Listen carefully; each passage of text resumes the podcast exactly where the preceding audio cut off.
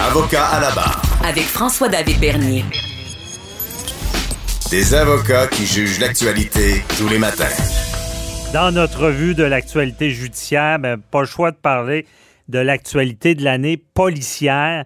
C'est passé beaucoup de choses avec tout ce qui est euh, policier. Et euh, qui de mieux que, pour en parler que Daniel Cléroux, euh, qui est analyste en affaires policières, qu'on a souvent à l'émission. Bonjour, Daniel. Bonjour, M. Bernier. Merci d'être avec nous en cette fin d'année et revue de l'année policière. Et je t'avais demandé, bon, les sujets, toi qui, t'ont marqué dans ce domaine-là, que tu as retenu l'attention. ton premier sujet, c'est l'histoire galaise, c'est cette année-là. Effectivement, ça c'est arrivé en février.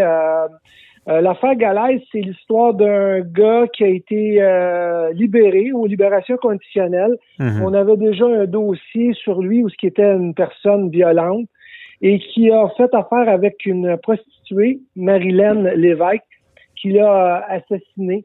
On lui avait donné une autorisation de sortie euh, supposée contrôlée, mais finalement, malgré tout, il l'a assassiné. Mhm. Il a même dit par après, lors de son procès, que euh, il était pas capable de contrôler ses pulsions. Fait que malheureusement, ce genre d'incident-là a fait beaucoup jaser. Et ce que ça fait, ben, ça remet en question le système de libération conditionnelle, à savoir leurs critères pour libérer des gens. On va espérer qu'un dossier comme celui-là va nous amener euh, des, façons de faire différentes dans l'avenir pour la libération de criminels dangereux. Ben oui, parce que c'est. c'est très important, la, commission des libérations conditionnelles. Puis il y a beaucoup de cynisme dans le public. On peut penser à l'affaire Bissonnette, euh, où, euh, où est-ce qu'on voulait 150 ans de prison. Et là, c'est allé en appel. on a dit, ben non, mais c'est 25 ans minimum. C'est prison à vie. Mais ce genre de dossier-là n'a pas aidé cette, perception du public-là. Là, que, parce que Galin, si je me rappelle bien, c'est un récidiviste, c'est rare, là, ça, euh, un meurtrier récidiviste, dans le fond. Oui, et connu comme un homme qui faisait aussi affaire avec euh, des, des, prostituées et des escortes. Et puis, on, il avait déjà, avant même d'être libéré, euh, donné son intention qu'il avait besoin d'assouvir ses pulsions sexuelles et on l'a quand même autorisé à sortir. Et malheureux drame, puisque l'évêque est décédé. Ouais. Mais c'est quand même frappant qu'on qui a réussi à sortir. Euh, en tant que policier, c'est une préoccupation. Vous êtes là plus au début, après ça, suivez-vous ça un peu ce qui se passe avec les gens qui ont été euh, emprisonnés ou? Ben, généralement, lorsque les gens sont euh, libérés euh, suite à des libérations conditionnelles, ben, les services d'enquête des différents services de police qui ont enquêté ces gens-là reçoivent la communication et ça nous permet de faire un certain suivi, mais jusqu'à quel point que euh, à ce moment-là, on va faire de l'intervention, il va plus avoir à dire communiquer aux patrouilleurs, euh, telle personne a été libérée. Euh, bon, si jamais vous le rencontrez, soyez prudent. Il était à libération conditionnelle. Mais vous, ne le filez pas après, là, dire à lui, c'est un meurtrier, il est sorti, on l'a à l'œil, puis on suit ses faits et gestes. Pas de même, ça, ça marche. Non, non, on, le ferait si on avait un doute qu'il euh, va commettre un crime, mais si un doute commettre un crime, on va s'objecter à la libération, puis finalement, ben, il ne sera pas libéré. OK. Bon. En espérant qu'on va apprendre de cette grosse erreur-là. Euh, et bon, dans, dans, le domaine policier, un dossier cette année qui a fait euh, couler beaucoup d'encre, euh, c'est le, grand chef, le, big boss, Martin Prudhomme, qui a finalement n'est pas revenu à son poste. Là. Non, Martin Prudhomme, qui était qui a été nommé au, euh, responsable du Sûreté du Québec il y a quelques années, qui a été l'homme de confiance, euh, quand on s'appelle, du gouvernement pour aller restructurer euh, le SPVM suite à, lorsqu'on a remercié Pichette disant qu'il y avait de la, un petit peu de, de magouille à l'intérieur de, de l'organisation.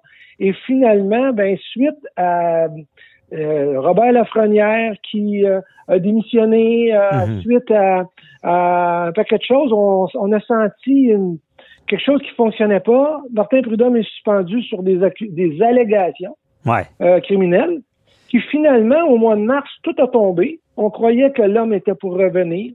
Et depuis ce temps-là, pas de son, pas d'image. Donc, c'est à se demander qu'est-ce qui se passe à l'intérieur de l'UPAC euh, pour mhm. que ça débloque pas. Ouais. Et, Martin Prudhomme qui, qui est revenu euh, dans l'actualité parce qu'il est pas content. Là. Là, il est en poursuite euh, euh, parce que là, il s'en souvenir parce qu'il n'a pas été destitué officiellement parce que ça prend un vote de l'Assemblée qui, de l'Assemblée qui s'en vient. Mais il, est fâché de ça. je sais que c'est un, un une police, on peut dire, un peu politique, là, euh, moins de terrain, mais j'ai l'impression que pour un, policier qui, a à cœur euh, la justice, c'est l'insulte euh, suprême là, de se faire dire qu'il a, pas, a mal agi. Là. Il semble, je sais pas, Daniel, y es-tu victime aussi de ces, relations? C'est le beau-fils à, à, la frenière, c'est le... je pense que c'est le chum à une des policières qui est impliquée. Là. Euh, puis c'est un ami de, du député euh, Guy Ouellette, là, qu'on se rappelle, s'est fait arrêter. Là. Euh, est-ce que ça se peut... est-ce que tout est si droit dans la police? Est-ce que ça peut y avoir retombé dans la face qui, ces liens avec les autres personnes? Ben moi, je le crois. D'autant plus que Robert Lafrenière et, et Guy Ouellette ce n'est pas un secret de polichinelle. Ils sont des ennemis jurés, malgré qu'ils ont travaillé pour la même organisation.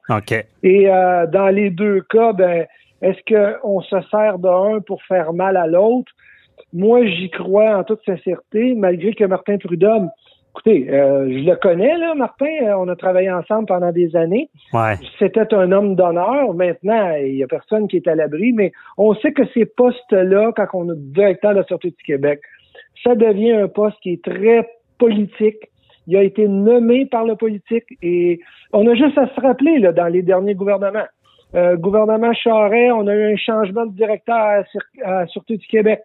On a eu après ça le gouvernement euh, Marois qui a eu un nouveau changement de directeur à Sûreté du Québec. Et lorsque le gouvernement est revenu libéral, ben là, on a eu un autre changement qui est Martin Prudhomme. La CAQ rentre et là, tout d'un coup, Prudhomme n'est plus là. Mm revient en mars disant qu'il n'y euh, a pas d'allégation contre lui. Ce qu'on apprend, c'est que la directrice par intérim a pas mal déplacé tout le monde qui était les, les bras droits de Martin dernièrement et euh, on est dans une nouvelle structure. Ah. C'est très politique, là. Et je te dis que cette année, ça a brassé dans ce côté-là. Tu sais, la population, là, on va les comprendre un peu, là, ils n'aiment pas ça, voir les, la, le, policier désorganisé comme ça. Hein, on pourrait en parler longtemps, on va continuer parce qu'il y a beaucoup de beaucoup de choses se sont passées en cette année de pandémie quand même. Euh, gros dossier, Daniel, George Floyd aux États-Unis. Rappelle-nous un peu ce qui s'est passé avec ce monsieur-là. Ben, selon moi, c'est le plus gros événement de l'année à travers l'Amérique, mais ça a commencé aux États-Unis alors que euh, quatre policiers ont intercepté George Floyd, qui était quand même quelqu'un de connu du milieu policier, mais suite à une mauvaise intervention, il est décédé de, de l'arrestation alors hmm. qu'il a été étouffé. Et de là, évidemment, on, peut se rappeler tous les événements et les manifestations qu'il y a aux États-Unis. Mais ce qui nous retient, l'attention, c'est que ces événements-là se sont, euh, sont venus chez nous aussi. Et on a eu des manifestations sans arrêt à Montréal, où ce qu'on a parlé d'un nouveau groupe qui s'appelle Black Lives Matter. Mm-hmm. Et euh, là, ben, on est en train de dire que la police est raciste le gouvernement s'en fâche sur les, les termes avec en disant qu'on fait face à du racisme systémique.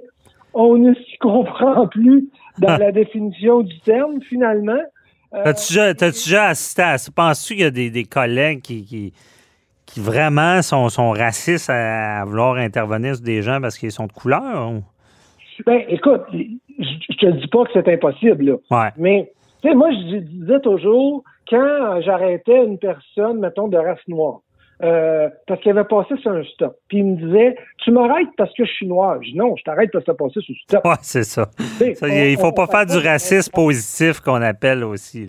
C'est ça. Donc, il faut pas toujours dire que euh, euh, les policiers interviennent parce que les gens sont de cultures différentes. Bon, évidemment, il y a des secteurs qui sont plus sont plus ciblés. le gouvernement, les années, notre société a créé des ghettos où ce qu'il y a des gens de cultures différentes qui se regroupent. Mais évidemment, souvent, ça l'amène une criminalité différente. Et les policiers, lorsqu'ils interviennent, ben, veux, veux pas, ben, mhm. des fois, ça a l'air raciste. Ben oui, c'est ça.